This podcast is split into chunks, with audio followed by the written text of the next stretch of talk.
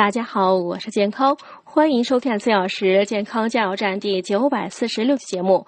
今天讲如何用食疗方去春火下集。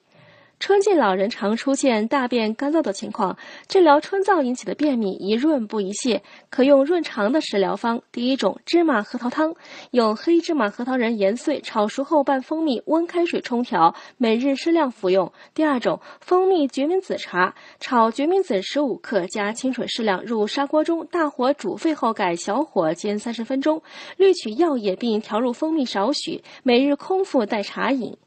春季饮食总的原则是忌食大热的食物，要清热清滞，饮食有节。可多吃些偏凉的果蔬以去火，比如白萝卜、木耳、大白菜、菠菜、芹菜、百合、香蕉、梨、苹果、杨桃、枇杷。